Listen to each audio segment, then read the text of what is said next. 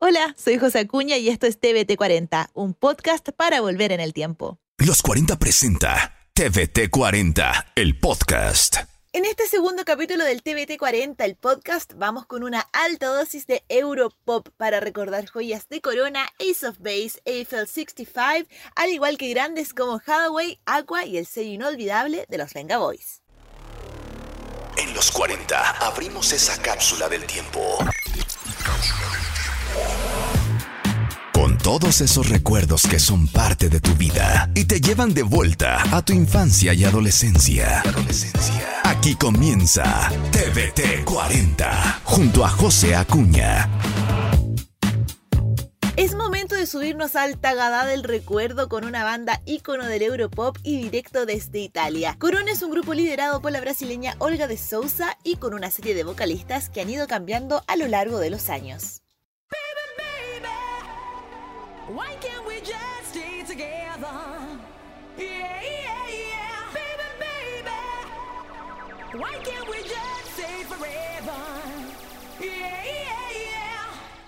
Si bien hasta 2015 estaban lanzando material y continúan activos hasta el día de hoy, sus mayores hits mundiales vienen del disco número 1, The Rhythm of the Night, lanzado en mayo de 1995 con éxitos como Try Me Out, I Don't Wanna Be a Start y los indiscutidos Baby Baby y el sencillo que da nombre a su disco.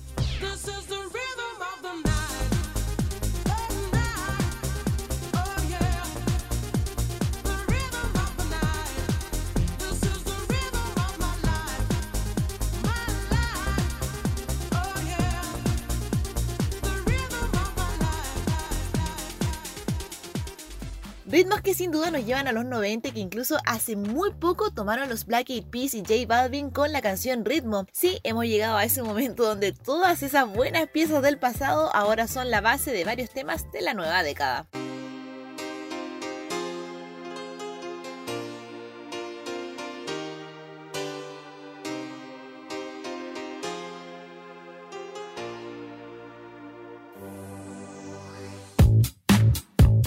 Ace of Base conquistaron el mundo directo desde Suecia y con su disco más vendido de 1993, Happy Nation, llegaron al número uno en cientos de países. De hecho, la banda venía inspirada de otra llamada Tech Noir, un proyecto musical de Jonas Bergen de fines de los 80s con notas de techno que terminó dándole un aire más fresco junto a sus hermanas Lynn, Jenny y Uf Berkrek.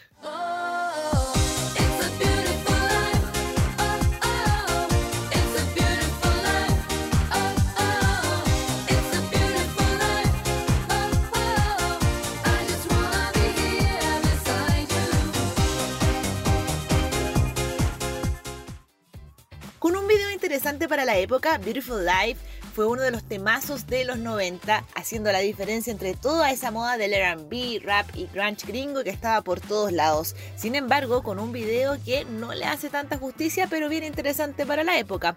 También en ese momento salía el conocido All That She Wants, pero antes de esos éxitos estaba The Sign, parte del primer disco de la banda legendaria del Eurodance.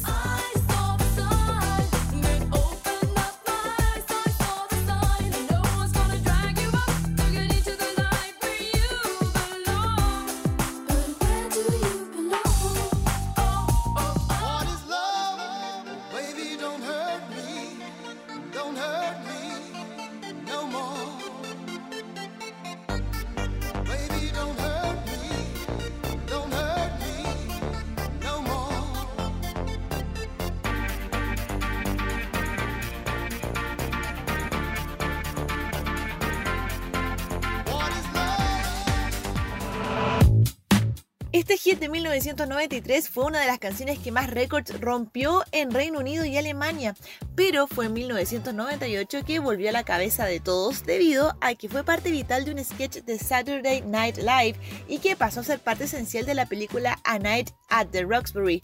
Se trata de What Is Love de Hathaway.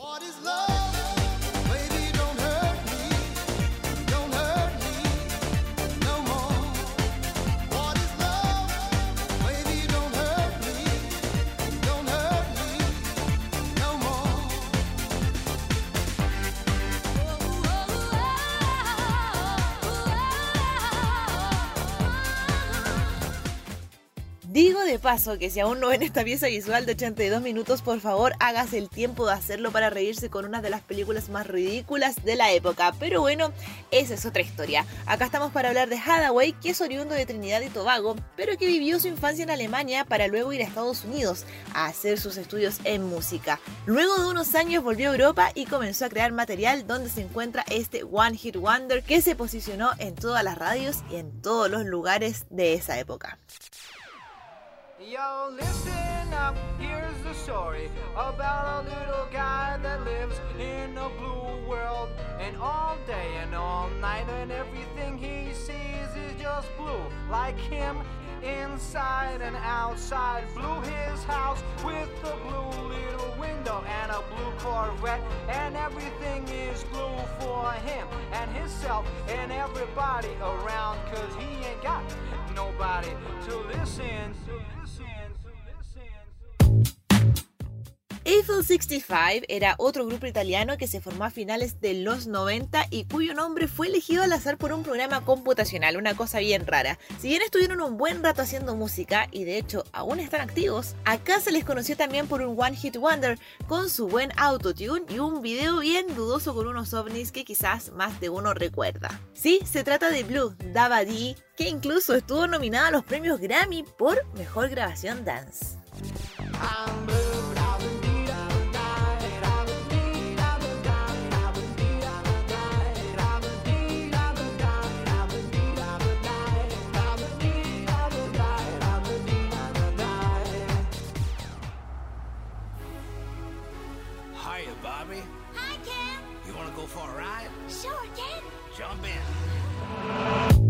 Desde Copenhague, Aqua nos dejó varias joyas de la música del Eurodance. Y el primero no es el que ustedes creen. Hay que hacer más memoria porque en 1996 lanzaron Roses Are Red, un tema que se hizo conocido primero en Escandinavia y poco a poco se fue tomando otros lugares del mundo.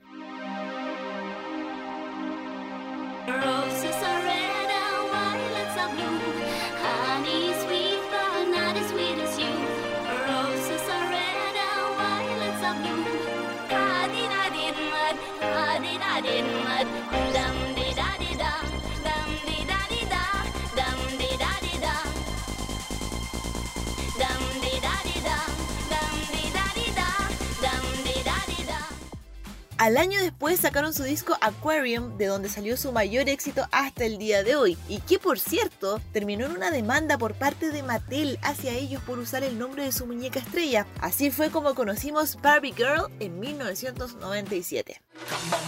let's go party.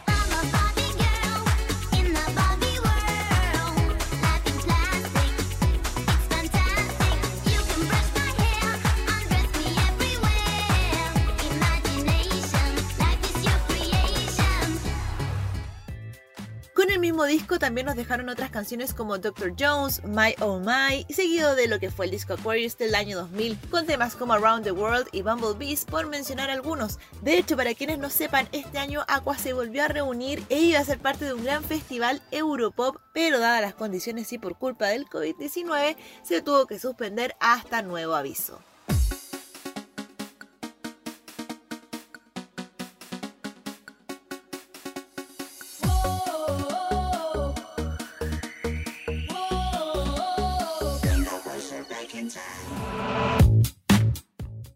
Acá hay algo importante que decir. Nosotros, jóvenes de 30, venimos de una generación musicalmente sexualizada, hay que decirlo, porque antes de Sundada e incluso mucho antes del Bella Boca estaba Venga Boys, con su Europop de Rotterdam y sus CDs y cassettes que en su interior tenían esas fotografías de animales haciendo ñiqui ñiqui y una que otra cosa media raras en sus videos que la verdad nosotros no pescábamos mucho porque éramos bien chicos.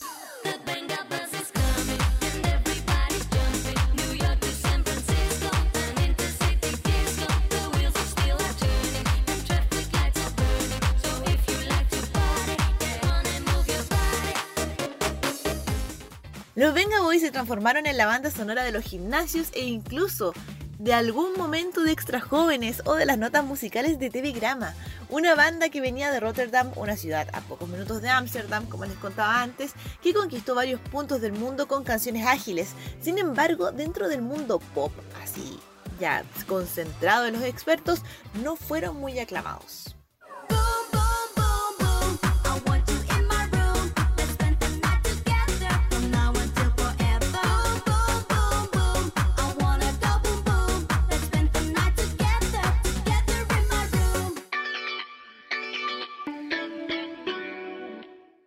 Así cerramos un nuevo capítulo del TBT 40, el podcast. Ya saben, como cada jueves nos lanzamos con recuerdos musicales y quizás una que otra sorpresa.